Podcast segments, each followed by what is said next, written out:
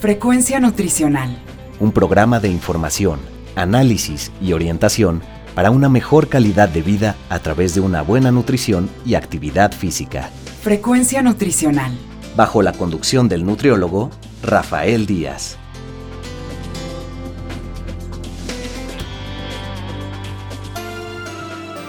Hola amigos y amigas, les saluda Rafael Díaz García, ya estamos en su programa Frecuencia Nutricional, un programa de la Universidad Autónoma Metropolitana, Unidad Xochimilco, para One Radio 94.1 FM. Antes de cualquier otra cosa, quiero agradecer a todos los que durante estos días nos han seguido en nuestra página web y se han puesto en contacto con nosotros vía correo electrónico. Sus comentarios y sugerencias son muy importantes para todos los que hacemos este programa. Recuerden que Frecuencia Nutricional es un programa hecho por personal docente e investigadores de la licenciatura en nutrición humana de la UAM Xochimilco para todos ustedes, y el cual tiene como objetivo informar, analizar y orientar en los diferentes temas relacionados con la alimentación y la nutrición. El día de hoy les vamos a presentar una entrevista que concedió la doctora Guadalupe Terán Pérez, quien es coordinadora de la Clínica de Trastornos del Sueño en la Unidad Iztapalapa, a la maestra Magdalena Rodríguez Magallanes. En esta ocasión hablaron del tema de la importancia del sueño desde la cabina de Guam Radio en esa unidad Iztapalapa, a quienes agradecemos las facilidades para la realización de la misma. Pero escuchemos la cápsula y regresamos.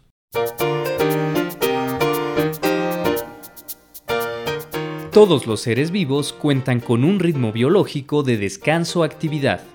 A lo largo del proceso de adaptación de los organismos, el sueño ha estado relacionado con la conservación y restauración de energía. Pensamos que el sueño es una actividad pasiva, sin embargo sucede lo contrario, ya que el cerebro sigue trabajando durante la noche. En este periodo ocurren diferentes fenómenos en nuestro cuerpo. Se genera una relajación postural característica, se elevan los umbrales sensoriales para apartarnos del medio ambiente y se manifiesta un patrón distintivo de actividad eléctrica cerebral. El sueño está asociado con funciones inmunes, endocrinas, de aprendizaje y memoria. También tiene un rol esencial en nuestro bienestar emocional y puede conducir a ideas creativas. El sueño ayuda a consolidar los nuevos recuerdos y a actualizar los antiguos sobre la base de lo que recientemente se aprende. Del mismo modo, forja nuevas conexiones neuronales filtrando de estas las de menor importancia. El cerebro dormido sabe qué información nueva es lo suficientemente significativa como para mantenerla, y en contraste, qué puede atenuarse o desaparecer. Uno de los trastornos más frecuentes del sueño es el insomnio. Se alude al insomnio cuando tardamos más de 30 minutos por noche para empezar a dormir. Los despertares nocturnos son repentinos o se prolongan por más de media hora. Existe baja eficiencia del sueño o cuando dormimos menos de 6 horas y media. La presencia del insomnio por tiempo prolongado provoca consecuencias negativas en la calidad de vida, y en particular se asocia con un peor rendimiento cotidiano, cambios en el estado de ánimo, irritabilidad y una mayor probabilidad de sufrir accidentes.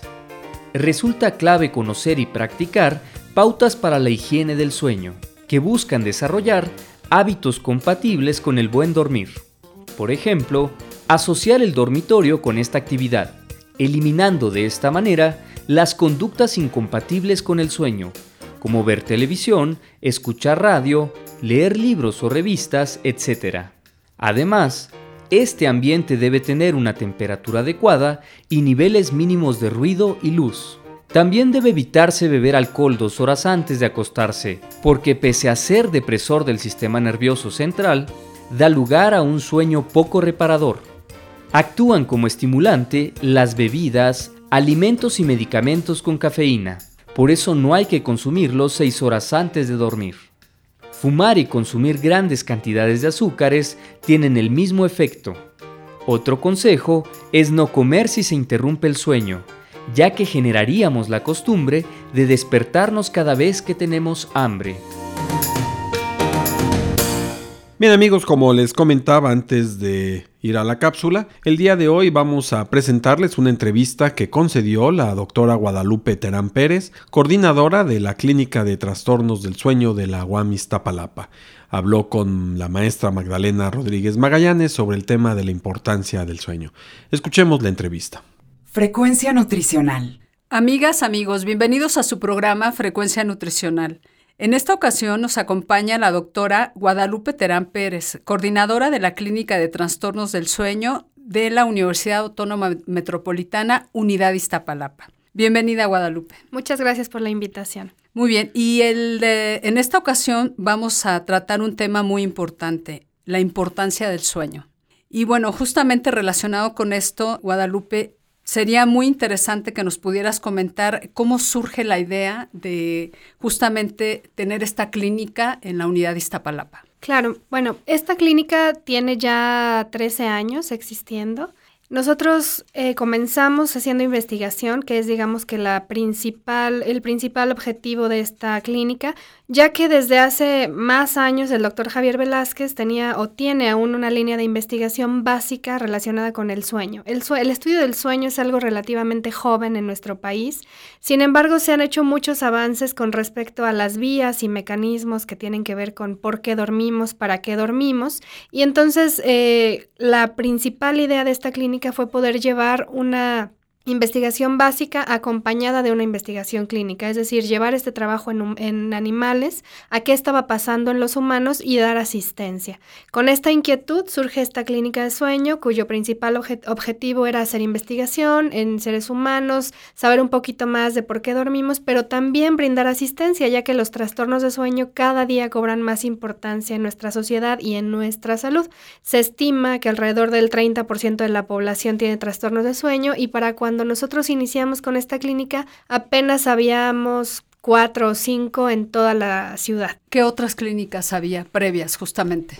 Eh, la clínica de sueño de la Universidad eh, Nacional Autónoma de México, por ejemplo, y estaban las clínicas de algunos institutos como el Instituto de Enfermedades Respiratorias, el Instituto de Neurología, el Instituto de, Nutrición, pero estas clínicas eran como muy específicas, ¿no? A enfocarse a trastornos respiratorios o trastornos neurológicos, y esta clínica surge también con la necesidad de poder abordar los diferentes trastornos de sueño desde un equipo multidisciplinario. Perfecto. Ahora, justamente, si nos puedes introducir eh, qué es el sueño, por qué es importante descansar, las etapas del sueño, claro. toda esta parte para que justamente comprender eh, porque es importante, ¿no? Claro. Bueno, el sueño es un proceso fisiológico que todos los mamíferos tenemos que experimentar y mm, la gran mayoría de los seres vivos. En el sueño nosotros vamos a eh, pasar por un estado de descanso en el que se va a restaurar el organismo. Sin embargo, nuestro cerebro sigue trabajando activamente y sigue trabajando activamente en diferentes procesos que son muy importantes, como por ejemplo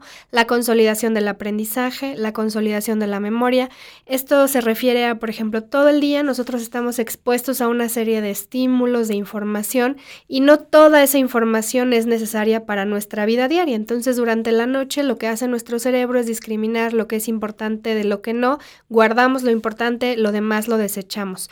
Otro proceso muy importante, por ejemplo, es el fortalecimiento del sistema inmune. A la hora de dormir, muchas de las sustancias relacionadas con la defensa de enfermedades se van a liberar provocando que nuestro sueño sea de determinada manera. Entonces, cuando nosotros dormimos bien, estamos menos propensos a enfermarnos y cuando nosotros estamos enfermos necesitamos dormir para ayudar a la recuperación. Otra cosa importante, por ejemplo, es la maduración cerebral, por eso los bebés necesitan dormir mucho más tiempo. Entonces, al dormir, el cerebro madura, el sistema nervioso central se desarrolla. En general, por ejemplo, se da el crecimiento, cuando estamos durmiendo se libera la hormona del crecimiento. Entonces esto es muy importante en los niños sobre todo, aunque toda la vida vamos a necesitar de esta hormona, solo que en diferentes cantidades. Estas son algunas de las cosas por las cuales es muy importante dormir en general y tener una buena calidad de sueño, ¿no? El sueño se va a dividir en etapas, vamos a pasar por periodos de sueño más ligero, donde estamos más receptivos a los estímulos externos, pero estamos descansando. Luego pasamos por una etapa de sueño profundo, donde se restaura el organismo, se libera esta hormona de crecimiento, y al final pasamos por la etapa de sueño de movimientos oculares rápidos, que como su nombre dice, es una etapa donde los ojos se mueven como si estuviéramos viendo imágenes, al tiempo que nuestros músculos están en atonía, o sea, no nos podemos mover, y ahí se está consolidando aprendizaje y memoria. Entonces, los seres humanos tenemos que pasar por estas etapas para considerar que hemos tenido un buen sueño. ¿Esta última etapa es la más profunda? ¿Que, cuando decimos es, tiene un sueño profundo? No, cuando tiene un sueño profundo es esta etapa de sueño profundo de la etapa N3, que es cuando estamos liberando hormona de crecimiento, donde se está restaurando el organismo. En el sueño en el que estamos soñando no estamos tan profundos porque justo, por ejemplo, si tú estás dormido y de pronto hay un sonido y estás soñando, tú eres capaz de incorporar esta información a tu sueño, porque estamos un poco reactivos mm. al medio, ¿no? Y bueno, y por ejemplo, de aquí la, la situación de que qué tan importante o, o si tiene alguna relevancia que te acuerdes o no de los sueños. Sí, en realidad muchas personas dicen, por ejemplo, es que yo no sueño, ¿no? En realidad todos soñamos, por lo menos el 20% del tiempo que dormimos, los adultos, la diferencia justo está en el momento en el que te despiertes. Si tú te despiertas inmediatamente después de haber soñado, vas a recordar con mayor facilidad los sueños, pero si tú estabas en otra etapa, nos va a costar un poquito más de trabajo. En general, soñamos más en la segunda mitad de la noche, cerca del momento de despertar, pero esa podría ser una diferencia, ¿no? Sin embargo, los pacientes que tienen trastornos de sueño o que no están durmiendo bien van a soñar menos, por consiguiente recordarán menos las ensoñaciones, ¿no? Hay, por ejemplo, enfermedades como la depresión, en la cual los pacientes sueñan mucho y entonces recuerdan mucho más sus sueños. O bien, cuando un paciente tiene algún trastorno que esté afectando su manera de dormir, por ejemplo, los pacientes que se están ahogando mientras están dormidos o que no pueden respirar bien, van a soñar a veces que se están ahogando, que están corriendo, que alguien los está persiguiendo y entonces recordarán este tipo de sueños, pero ya son más bien tipo pesadillas. Entonces, sí nos habla mucho de la manera de dormir, recordar o no los sueños y el tipo de sueños que tenemos, ¿no? Perfecto. ¿Qué sucede eh, justamente en esta etapa de liberación de hormonas y eso? Parecería a veces como algo chusco cuando dicen, el niño tiene que dormir determinado tiempo, número de horas, porque va a crecer en, durante el sueño, ¿no? Pero justamente hay una explicación científica. Exacto, y no nada más es dormir ciertas horas, sino la hora en que están durmiendo los niños. Eh, si bien, como te decía, la mayoría de las ensoñaciones suceden en la segunda mitad de la noche, este sueño profundo que es este de restauración va a predominar en la primera mitad de la noche. Entonces, eso es muy importante porque si los niños no se van a dormir temprano, están teniendo una mala calidad de sueño, por lo tanto, no tienen tanto de este sueño profundo y eso puede afectar en la liberación de esta hormona y también el crecimiento. Entonces, por ejemplo, ahora nosotros podemos ver si un niño está durmiendo o no bien por varios factores conductuales, pero también está muy ligado a la talla y el peso, ¿no? Un niño que sin ninguna otra explicación médica deja de crecer o está teniendo problemas de neurodesarrollo puede ser porque no está durmiendo lo suficiente. Exactamente. Ahora, justamente en cuanto al tiempo, la duración del sueño, ¿hay diferencia, por ejemplo, entre un adulto, un niño, un anciano? Claro, el sueño es un proceso que va evolucionando a lo largo de la vida y se va modificando de acuerdo a nuestras necesidades. Entonces, un recién nacido, bueno, va a pasar 20 horas del día durmiendo y un anciano pues necesitará alrededor de 5 o 6 horas únicamente. Entonces, conforme vamos creciendo, nuestra necesidad de dormir disminuye y también se modifica. En las, eh, un recién nacido va a pasar casi todo el tiempo en este sueño de movimientos oculares rápidos eh, y en la etapa de sueño profundo porque lo que necesita es crecer y necesita una maduración cerebral. Entonces ahí se va a dormir mucho tiempo porque estará tomando este desarrollo. Cuando vamos creciendo, por ejemplo, un adolescente requiere ya de 8 a 10 horas de sueño, un adulto joven entre 6 y media y 8 horas aproximadamente, un adulto mayor alrededor de 5 o 6 horas, sin embargo va a haber variaciones de acuerdo a cada persona, ya que está determinado genéticamente cuánto debe de dormir cada persona y estos eh, valores que te menciono son, digamos, en general, ¿no? Un promedio. Un promedio. Ahora, justamente hablando de adultos jóvenes, que pues es la comunidad que, nos, que nos ocupa como universidad, ¿verdad? ¿Qué, está pasando ¿no? con, con los jóvenes? Me parece que cada día duermen menos. Exacto, como sociedad cada día dormimos menos. Desafortunadamente el sueño está subvalorado, ¿no? Creemos que dormir es perder el tiempo. Si vemos a alguien que quiere tomar una siesta, que se quiere dormir temprano, lo catalogamos como flojo, como enfermo. Entonces quien es muy productivo es el que está despierto 20 horas al día, ¿no? Y toma solo unos pequeños momentos para descansar y en realidad no es así. Esto sumado a que con el desarrollo de la tecnología, pues tenemos días de 24 horas de luz, ¿no? Ahora si nosotros lo decidimos, todo el tiempo hay actividades, todo el tiempo hay luz y esto está haciendo que tengamos una restricción crónica de sueño. Entonces, ya hay muchos estudios a nivel mundial que nos hablan del deterioro que se sufre cuando no se duerme lo suficiente. Por ejemplo, justamente hablando de la comunidad, una persona que no duerme lo suficiente va a cometer más errores a la hora de ejecutar diferentes tareas, va a tener un menor juicio a la hora de tomar decisiones, va a equivocarse más en las cosas que realiza, va a ser menos productivo en general y aumenta el riesgo de que tenga accidentes eh, viales o accidentes a la hora de estar en su día a día, por ejemplo, desde caerse con mayor frecuencia, golpearse o simplemente está poco funcional, ¿no? no Digamos que no puede llegar a un 100% de su capacidad si no descansó lo suficiente. Obviamente esto impacta en promedio escolar, hay bajo rendimiento, sobre todo porque además de que están durmiendo menos, hay aquí otro factor importante. Como te decía al principio, lo importante también es a qué hora vamos a dormir. Entonces los adolescentes empiezan a recorrer su ritmo de sueño, entonces naturalmente ellos empiezan a necesitar dormirse más tarde y levantarse más tarde. Y la educación en México y en muchos países nos forza a despertarnos a las 5 de la mañana para presentarte en la escuela a las 7 de la mañana, donde no has dormido lo suficiente, donde está, deberías de estar todavía en un momento de sueño profundo y obviamente esto ya se ha estudiado que genera deserción escolar, que aumenta los índices de, eh, de, reprobar exámenes y no estar dando el 100 y no estar aprendiendo lo que debería, ¿no? Entonces impacta directamente en todo lo que hace un estudiante.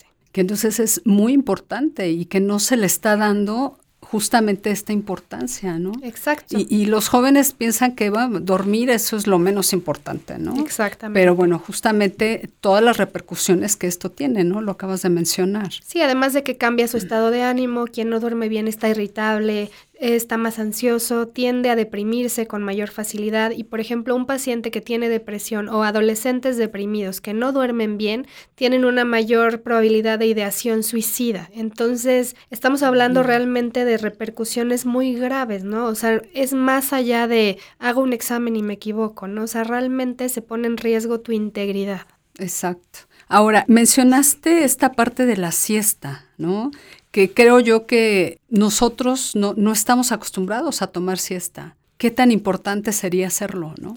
Es fundamental y desafortunadamente nosotros la quitamos muy temprano, ¿no? En los niños incluso las recomendaciones internacionales son de que los niños pueden tomar siesta hasta los 5 años. Aquí a los niños se les quita a los 2 años, a los 3 como máximo. Entonces ahí ya tenemos una deuda de sueño diurno. Pero después hay momentos de crecimiento donde la siesta vuelve a ser muy importante como en la adolescencia. O sea, sí es normal que el adolescente vaya a la escuela, regrese y necesite dormirse una hora en la tarde porque es parte de la evolución de su sueño porque está en un periodo de crecimiento. Pero luego el adulto joven y el adulto mayor ya no es común que tomemos esta siesta. Y aquí sí es muy importante hacerse cuando el cuerpo lo necesita. Si nosotros en el, a lo largo del día estamos en un momento en el que nos sentimos cansados con sueño, lo ideal es parar, tomar de 15 a 20 minutos para dormir y después de esos 20 minutos vamos a estar más productivos y vamos a sentirnos mucho mejor. Entonces esos 20 minutos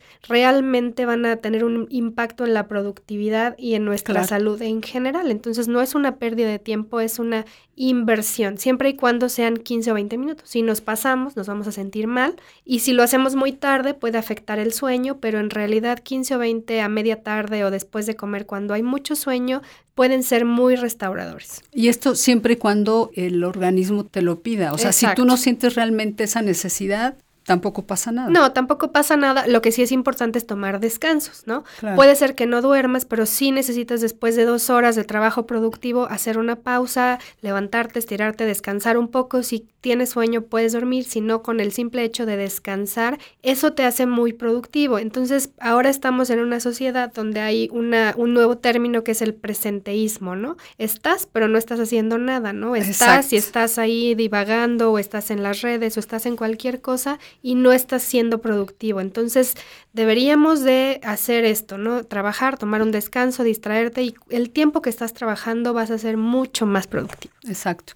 Ahora, Guadalupe, ¿cuáles son las condiciones idóneas para dormir? Desde las ambientales, este, el tipo de calma, ¿no? ¿Qué nos puedes comentar al respecto? Hay muchos factores que están que pueden afectar al sueño, desde justamente el ambiente, el clima, eh, la contaminación, el ruido, la luz. Entonces, lo que nosotros tenemos que hacer cuando vamos a dormir es buscar un ambiente que favorezca el sueño y eso que es bloqueando la mayoría de estímulos externos. Entonces, debemos de dormir en espacios completamente apagados, debemos de dormir en lugares que sean que estén ventilados, donde no haga mucho frío, que no sean muy calientes, ya que una de las principales causas de los despertares nocturnos son o el frío o el calor. Tenemos que dormir en un ambiente cómodo, o sea, tiene que ser un lugar a donde yo llegue y diga, aquí me siento bien, aquí puedo descansar, aquí estoy relajado. ¿Eso qué significa? No voy a llegar a un lugar donde está mi computadora, mis libros, mi, eh, las tabletas, la televisión, porque todo esto no favorece el sueño, favorece llegar a hacer cualquier otra cosa.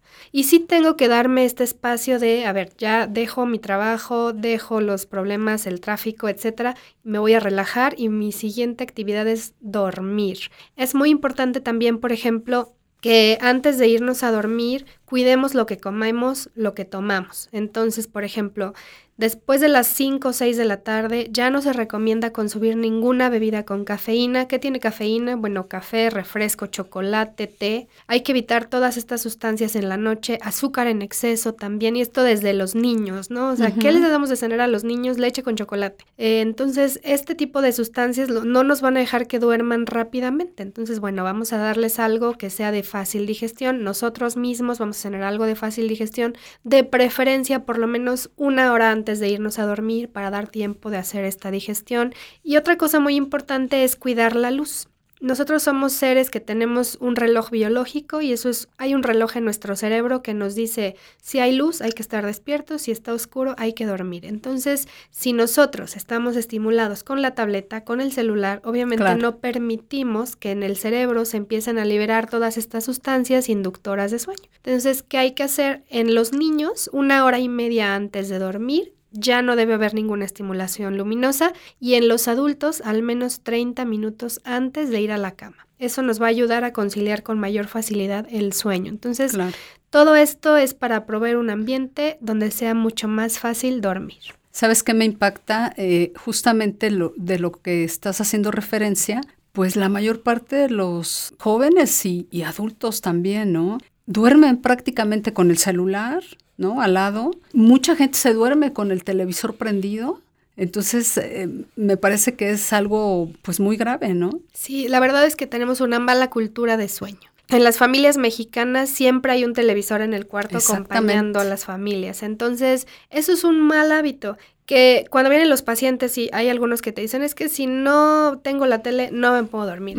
Somos personas de hábitos, entonces hay que hacer un esfuerzo por sacar la televisión del cuarto, vamos a hacer que nuestra habitación sea un lugar para dormir, para descansar y para la actividad sexual, nada más. Todo lo demás tiene un lugar fuera de nuestro cuarto y de esta manera vamos a irnos disciplinando y haciendo hábitos que favorezcan dormir mejor. Exactamente. Ahora, en relación al servicio que ustedes prestan aquí en la universidad, de la Clínica del Sueño, ¿en qué consiste justamente este estudio? ¿Quiénes pueden acudir? La clínica es un servicio abierto al público en general y a la comunidad universitaria. Nosotros atendemos desde recién nacidos hasta adultos mayores, pero un trabajo muy importante pues es justamente trabajar con los jóvenes, con los jóvenes de la universidad, tanto del campus Iztapalapa como de cualquiera de las unidades.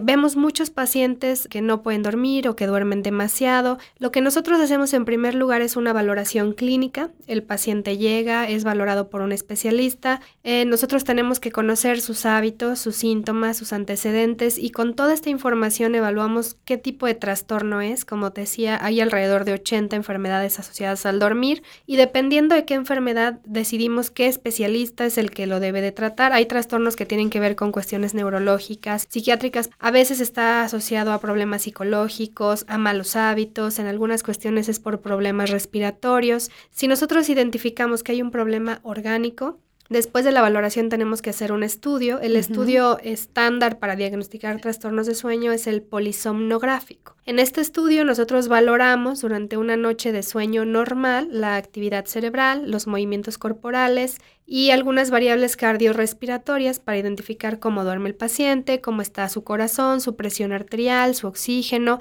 Con toda esta información en una noche de sueño nosotros podemos determinar qué tipo de trastorno tiene y la mejor manera de tratarlo. Hay padecimientos que se controlan muy bien en cuatro sesiones porque son problemas conductuales. En algunos casos hay que usar medicamentos, en otros dispositivos que nos ayuden a que el paciente respire mejor. En fin, hay una gran variedad de tratamientos dependiendo de qué diagnostiquemos. Ahora, ¿Cuántos, o, o, bueno, seguramente son muchos los, los trastornos que están ligados justamente al sueño, pero cuáles son los más comunes? El trastorno más común es el insomnio, que se define como la incapacidad para conciliar o mantener el sueño, o simplemente la sensación de tener un sueño que no fue reparador.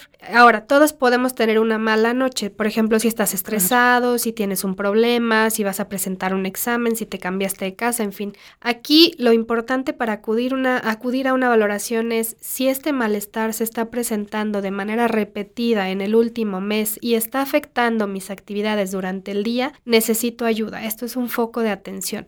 Y es muy importante en este sentido que a veces nos acostumbramos a dormir mal y lo empezamos a ver normal, ¿no? O sea, voy en el transporte, me quedo dormido y pues así es, ¿no? O sea, todos nos pasa. O me tardo mucho en dormir, pues también eso debe ser normal. O es, tengo dolor de cabeza en la mañana, no me concentro y nunca lo asociamos a que puede ser por un mal sueño. O lo que decían los niños, ¿no? A veces el niño no crece o está irritable o está agresivo y ¿qué hacen? No, tiene TDA. No, hay que pensar siempre en que una posibilidad es que no estemos durmiendo bien y que hay alternativas. Y desafortunadamente me parece que es en lo que menos pensamos, ¿eh? en que determinada situación eh, patológica o algún trastorno que estás teniendo sea justamente por falta de sueño, ¿no? Exacto. Que bueno, amén de que hay enfermedades que justamente es lo que provocan, ¿no? Una falta de sueño. Sí, exactamente. Y de hecho la falta de sueño se ha asociado con muchas enfermedades. Por ejemplo, hay estudios que dicen que quien no duerme lo suficiente tiene mayor riesgo de desarrollar enfermedades cardiovasculares como hipertensión, infarto al miocardio, accidentes cerebrovasculares. Incluso, por ejemplo, las eh, hay estudios en enfermeras que trabajan en turnos rotatorios, que a veces trabajan en la noche, a veces en la mañana, que tienen mayor riesgo de desarrollar cáncer de mama por esta exposición a la mala calidad de sueño o alteración de su ciclo de sueño. Hay, hay, muchos estudios que dicen que los pacientes que no duermen suficiente son más susceptibles a desarrollar enfermedades neurodegenerativas como el Alzheimer. Entonces va mucho más allá, o sea, va más allá de estoy cansado, me siento mal. Realmente no dormir impacta en la salud y no lo estamos viendo como algo integral, ¿no? Se hacen muchas campañas donde se dice mídete, che chécate, muévete, y ahí no estamos incluyendo duérmete, ¿no? Entonces, parte de una vida saludable es duerme lo suficiente. ¿Cuánto es lo suficiente? Lo que tu cuerpo necesita para al día siguiente sentirte con energía. ¿Qué relación hay entre obesidad y sueño? Muchísima. Eh, cuando nosotros dormimos se regulan las hormonas asociadas con el apetito y la saciedad, entonces se ha visto que quien no duerme lo suficiente come más, y además tarda más tiempo en sentirse saciado. Y otra cosa que sucede es que si no duermes bien, a la mañana siguiente tratas de compensar esta pérdida de energía comiendo alimentos altos en calorías. Entonces, nuestros pacientes muchas veces, por ejemplo, que ya no tienen obesidad, eh, empiezan a tener problemas de hipertensión, de diabetes, etcétera, no pueden respirar bien en la noche, entonces entran en un círculo vicioso donde la obesidad está aumentando los problemas para respirar en la noche, pero no pueden bajar de peso porque no duermen bien. Entonces, hay un lazo muy estrecho. Es importante como parte del control de peso dormir bien. Perfecto. Lupita, en relación Sé que este mes es importante porque hay una conmemoración mundial de, del sueño, ¿no? Eh, si nos puedes comentar algo al respecto antes de despedirnos. Claro, a nivel internacional se han consensado diferentes eh, asociaciones especializadas en la medicina de sueño en dedicar un día al año, que generalmente es el tercer viernes de marzo. En este año es el 17 de marzo, este día es muy importante porque es como un momento de hacer un par o de parar y de reflexionar qué tal estamos durmiendo, qué tenemos que hacer para dormir mejor y cómo promover y fomentar iniciativas que nos hagan dormir bien como un problema de salud pública. Si no dormimos bien, vamos a aumentar el riesgo de todas estas enfermedades y además invertir en el sueño realmente es una inversión que vale la pena. Entonces, cada año esta asociación crea un eslogan que va mucho en esta relación. Este año el eslogan es duerme profundamente, nutre tu vida. Y ahí está la clave. En dormir bien está la respuesta a tener una mejor calidad de vida. ¿Y qué actividades son las que se realizan? Generalmente se hacen conferencias, se hacen en algunos para educar tanto a profesionales de la salud como a público en general. También se trata de tener muchas intervenciones en medios masivos de comunicación para que la gente sepa que puede dormir bien, qué es dormir mal y a través de esto pueda tomar decisiones informadas respecto a su salud. Perfecto. Bueno, pues desafortunadamente el tiempo se ha terminado, pues media hora prácticamente no es nada, entonces para un tema tan importante. Si tienes algún eh, contacto para las personas que tengan alguna pregunta o cualquier cosa, adelante, por favor. Claro que sí, con mucho gusto podemos atender cualquier duda o cualquier queja específica con el sueño en la clínica que está dentro de la unidad Iztapalapa. Tenemos una página www.clinicasuenoguam.com también nos pueden encontrar en el 45 97 23 15 y si no, búsquenos en redes sociales Clínica de Sueño WAM, en Facebook, en Twitter o en cualquier buscador Clínica de Sueño, si no es aquí, en cualquier otra, atiéndase y duerma bien. Perfecto, pues a dormir bien. Muy importante. Pues muchísimas gracias, estimados radioescuchas, y no me eh, despido sin antes dar las gracias a la doctora Lilia Ramos por todas las facilidades otorgadas para la realización de este programa, en esta ocasión en la UAM Iztapalapa. Muchísimas gracias. Frecuencia nutricional. Bien amigos y amigas, esta fue la entrevista que concedió la doctora Guadalupe Terán Pérez, coordinadora de la Clínica de Trastornos del Sueño de la UAM Iztapalapa. Gracias a ella por habernos brindado esta entrevista y a la gente de la Unidad Iztapalapa por las facilidades para la realización de la misma. Con esto estamos terminando nuestro programa, esperamos haya sido de su agrado. Recuerden que podemos seguir en contacto a través de nuestra página web www.facebook.com diagonal frecuencia nutricional. Asimismo, lo pueden hacer enviándonos sus comentarios a nuestro correo electrónico frecuencia nutricional arroba correo punto mx y también pueden estar en contacto con nosotros en Twitter como arroba fnutricional. Les recuerdo que pueden escuchar todos nuestros anteriores programas en www.misclo.com diagonal frecuencia nutricional. Solo me resta agradecerle a Teseo López, Alfredo Velázquez, a Norma Ramos, a Magdalena Rodríguez y a Efraín Velázquez, quienes hicieron posibles la realización de este programa. Finalmente, gracias a todos ustedes por escucharnos. Se despide Rafael Díaz, quien los espera en nuestra siguiente emisión de Frecuencia Nutricional.